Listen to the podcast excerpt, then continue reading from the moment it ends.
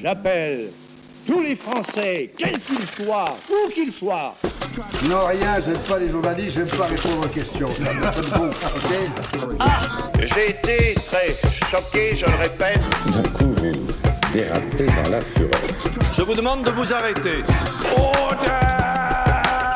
Je souhaite que chacun se reprenne. Aujourd'hui, Du Biscuit se penche sur l'un des programmes d'éducation aux médias développés par France Inter, le dispositif Interclasse. Bonjour Martin. Salut Rémi, avec sa fondatrice Emmanuelle Davier, également médiatrice à Radio France, nous reviendrons sur la naissance de ce projet d'éducation aux médias et à l'information et sur son évolution. La séquence médiatique de la semaine reviendra sur le rôle d'une radio pendant le génocide du Rwanda en 1994. Radio Mille Collines va devenir tristement célèbre en appelant au massacre des Tutsis et des Hutus modérés. Et nous terminerons cet épisode en jetant un œil aux différents festivals qui concernent de près ou de loin le journalisme et l'éducation aux médias.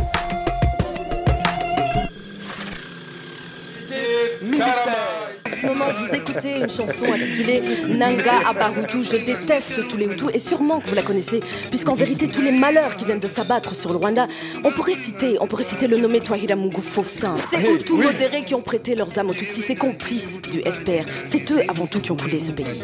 C'est eux qui l'ont plongé dans ces insoutenables malheurs. Mais l'arrogance des Montagny.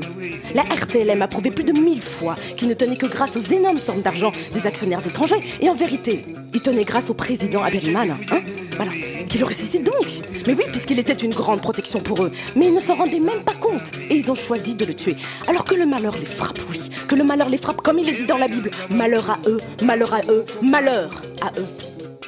On vient d'entendre Hate Radio, un spectacle de 1000 euros qui a reconstitué le rôle joué par la radio des Mille Collines lors du génocide Rwandais.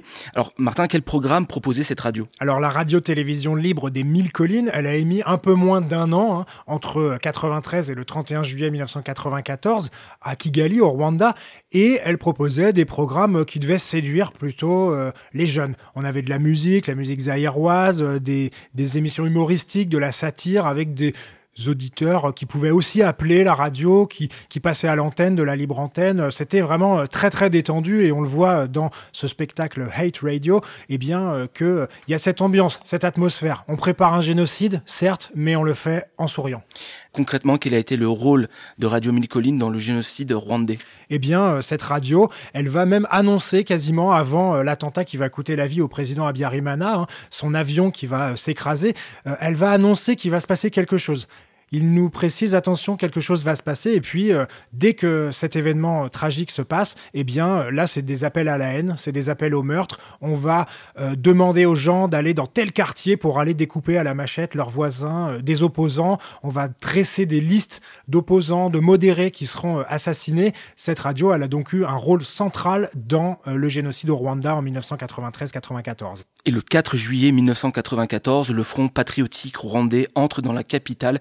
Et que va-t-il se passer ensuite? Eh bien, la radio, elle va cesser d'émettre. Bien évidemment, euh, les équipes vont se disperser, mais certains membres de ces équipes vont être rattrapés par la justice, qui seront condamnés euh, pour euh, certains à des grandes peines de prison, hein, la perpétuité pour une animatrice, euh, un journaliste qui aura également écopera de 25 ans ou 30 ou 35 ans de prison.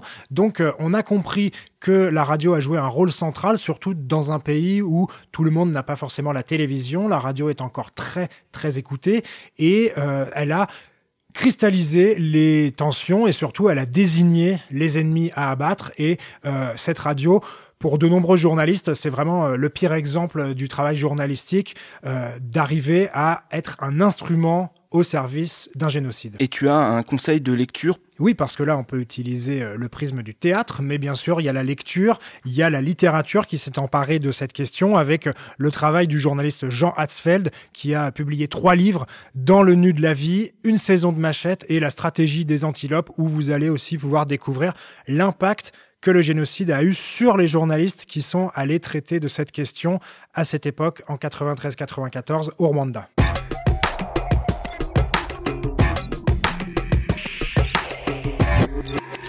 Aujourd'hui dans du biscuit, gros plan sur le dispositif Interclasse. Interclasse, c'est le dispositif phare de France Inter, très souvent mis en avant hein, dans les médias, dans la communication du groupe, récompensé par le prix Éducation aux médias des Assises du journalisme de Tours en 2016.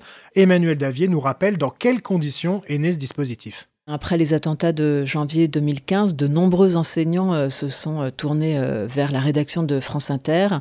Ils souhaitaient que les journalistes viennent dans les classes pour parler du blasphème, des caricatures, du métier de journaliste et expliquer surtout en quoi consistait la liberté d'expression. Et ces enseignants étaient démunis et inquiets d'aborder ces thématiques qui étaient très éloignés de leur champ disciplinaire. Et euh, donc, ils souhaitaient euh, être épaulés euh, dans ces échanges avec les collégiens et les lycéens par des journalistes. Et puis, il nous semblait également très important de restaurer de la confiance entre ces jeunes et les médias traditionnels. Et donc, on a créé l'interclasse. Enfin, on a créé interclasse et, l'exigence d'interclasse, c'est d'apprendre à penser par soi-même, c'est de développer son esprit critique et prendre conscience qu'un point de vue se forme euh, non pas euh, à la vitesse d'un tweet, mais plutôt euh, grâce au, cheminement continu d'une réflexion qui s'inscrit dans le temps.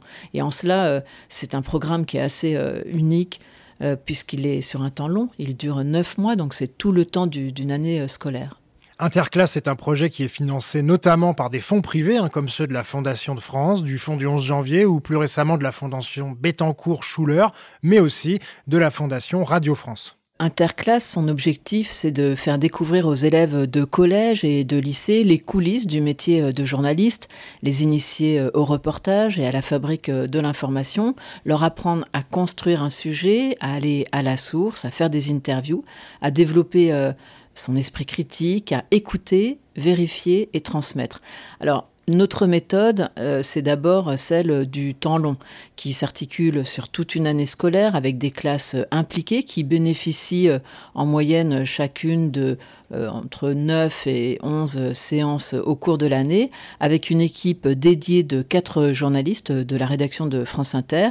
Et les séances ont lieu alternativement à Radio France, dans l'établissement, sur le terrain, par petits groupes.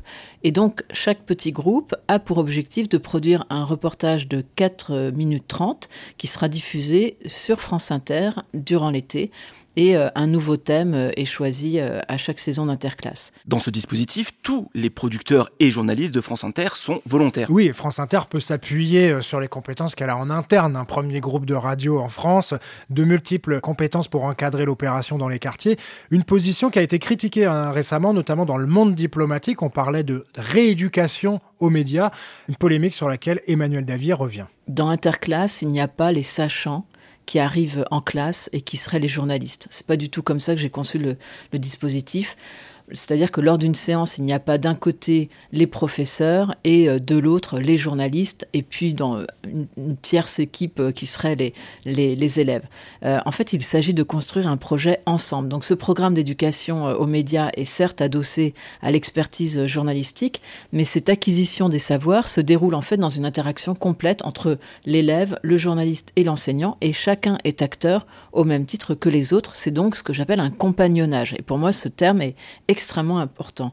Euh, c'est vrai, cependant, que pour les enseignants qui découvrent euh, le dispositif, c'est une expérience qui est inédite et qui est parfois déstabilisante parce que ils se retrouvent dans la position d'égalité avec euh, des élèves, c'est-à-dire qu'ils découvrent un univers professionnel qui leur est inconnu, ils expérimentent de nouvelles méthodes de travail, c'est-à-dire préparer une interview, établir un conducteur, décrypter un reportage, monter un son, et pour les élèves et les professeurs découvrir ensemble les codes euh, de ce nouvel univers professionnel, eh bien, cela contribue à instaurer dans la classe une relation de confiance qui est vraiment euh, sur euh, l'apprentissage commun. Et ça, c'est très important. C'est-à-dire que on apprend tous ensemble et que les adultes et les, et les élèves et les jeunes sont tous à un niveau d'égalité. Et, et ce que j'ai toujours observé, c'est que tous ces adultes témoignent d'un grand sens de la coopération et qui développent aussi pour les élèves un sens de euh, bah, le goût d'apprendre. Euh, c'est pas le goût de la compétition, mais il y a quand même euh, euh, ce souci, au contraire, de d'aider. Il y a un plaisir dans la recherche. Il y a le respect d'autrui et surtout le respect des points de vue d'autrui qui sont pas forcément les nôtres. Et ça, c'est quelque chose aussi auquel je tiens beaucoup, c'est que je dis toujours aux élèves, vous avez absolument le droit de penser ce que vous souhaitez, vous pouvez dire ce que vous voulez, mais il faut toujours argumenter votre propos. c'est quelque chose d'extrêmement important. Savoir d'où vient le point de vue que l'on est en train de, de, de, partager avec les autres. Sur quoi il repose, sur quelles convictions, et, et évidemment, si on a des sources, c'est encore mieux, mais c'est très important l'argumentation. Cette question du positionnement des journalistes ou des éducateurs revient régulièrement dans la bouche de nos interlocuteurs spécialisés en éducation aux médias et à l'information. Pourquoi Martin? Alors il y a plusieurs explications. Déjà, il y a le rapport entre les journalistes et les enseignants. Est-ce qu'on est dans une forme de concurrence, concurrence sur le savoir, euh, concurrence sur la classe? Le journaliste va arriver dans une classe avec un enseignant qui a sa liberté pédagogique, sa manière de fonctionner, et puis qui a aussi une énorme machine au-dessus de lui, hein, l'éducation nationale. Et donc là, effectivement, il peut y avoir une première concurrence. Tout simplement, ça peut se voir lorsque certains euh, enseignants vont dire ah non mais moi je regarde pas du tout la télé, euh, ça m'intéresse pas. Malheureusement, de l'éducation à l'information, il faudrait regarder les chaînes d'infos ou Cyril Hanouna pour pouvoir au moins le critiquer, comprendre comment ça marche. Et souvent, ce sont ces chaînes que les jeunes ou que les adultes regardent. Il y a d'autres concurrences qui se jouent sur, sur ce terrain-là. C'est euh, entre les journalistes et ceux qui sont issus plutôt de l'éducation populaire, avec des pratiques qui sont venues du terrain, des manières de s'informer des jeunes. Et parfois, on a l'impression, euh, comme c'était la critique euh, du monde diplomatique, qu'il y a des sachants au-dessus qui vont venir former, voire rééduquer certaines personnes pour leur faire dire que les fausses informations c'est pas bien ou pour leur faire dire il faut lire Le Monde parce que ça c'est super. Euh, il y a enfin une, concurrence avec la critique des médias. C'est toujours difficile pour les journalistes de critiquer les médias. Il y a des associations qui le font bien.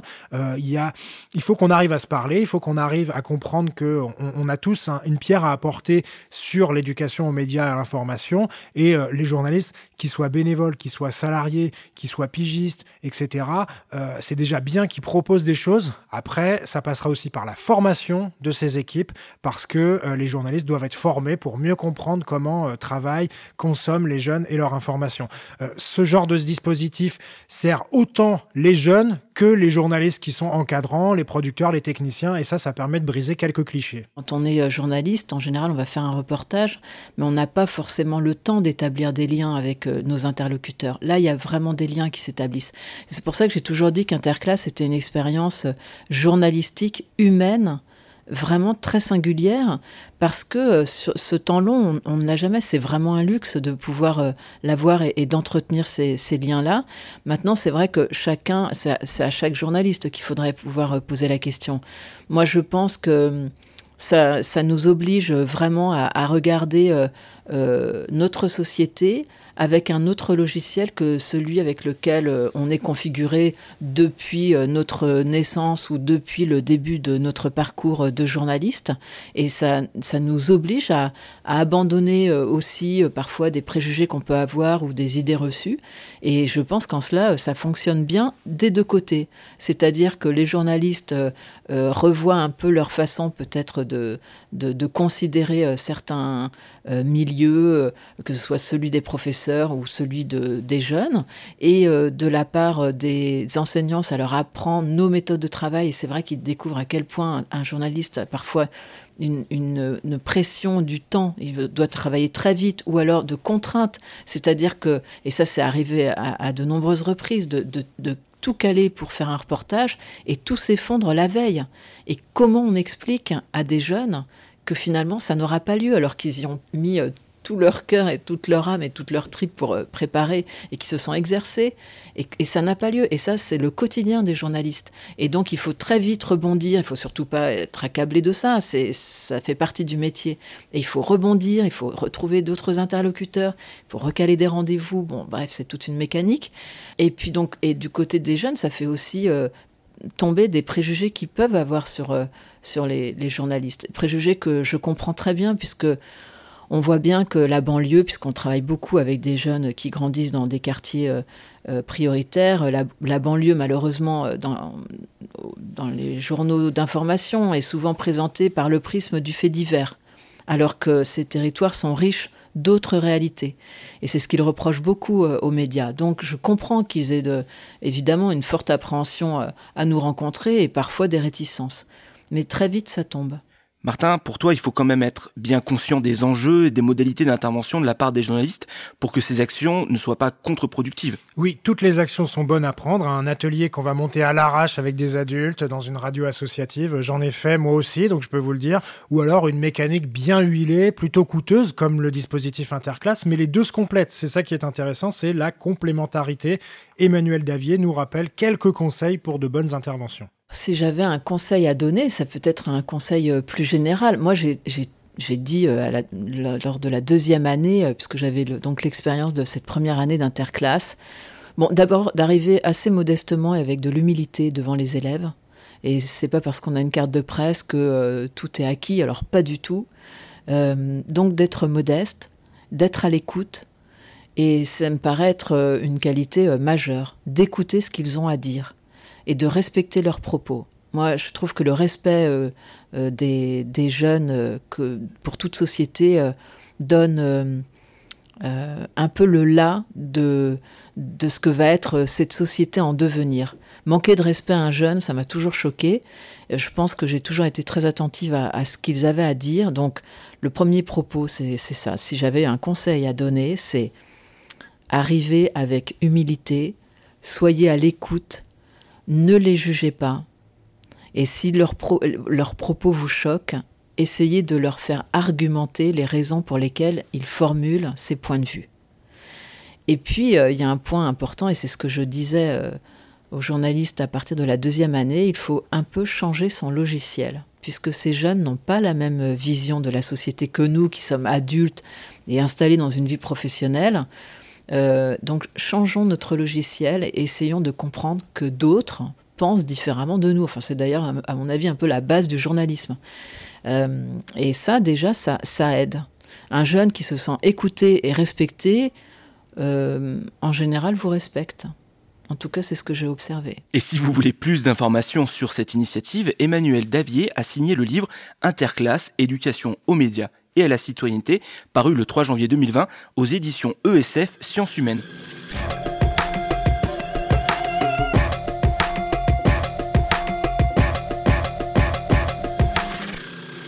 Martin, on termine cet épisode du biscuit en remplissant notre agenda avec des festivals et des rencontres, des débats sur le journalisme et l'éducation aux médias et à l'information. Oui, on peut commencer avec le rendez-vous de mars, les assises du journalisme à Tours. À chaque fois, le mercredi est dédié à l'éducation aux médias. Il y a d'autres rendez-vous. Visa pour l'image, c'est à Perpignan en septembre et là, on parle de photographie. Un rendez-vous en juin qui est le festival de l'info locale, le FIL. Cette année, ça se passe à Nantes comme la première édition l'année dernière. En octobre, c'est Média en scène que vous pourrez aller voir. Là, c'est à Paris avec la Maison de la Radio. À chaque fois, il y a des activités, des ateliers qui parlent d'éducation média. Regardez les programmes, inscrivez-vous, euh, regardez les retransmissions, les retranscriptions des débats. Il y a également le FIGRA en mars qu'on peut aller voir du côté de Saint-Omer ou le Prestival en Mayenne à Château-Gontier. Et ça, c'est plutôt au mois de novembre. Voilà, c'est noté toutes ces petites informations c'est tout pour cet épisode du biscuit. N'oubliez pas que vous pouvez retrouver cet épisode et tous les autres sur le site lechantier.radio. Et Martin et moi, on vous retrouve très vite pour un nouvel épisode du biscuit. À la semaine prochaine, salut Rémi. Vous pouvez retrouver du biscuit sur le site lechantier.radio et sur Instagram. N'hésitez pas à liker, partager et à nous attribuer plein d'étoiles sur Apple Podcast. Avant de vous quitter, je vous souhaite bonne chance à chacune et à chacun d'entre vous. Au revoir.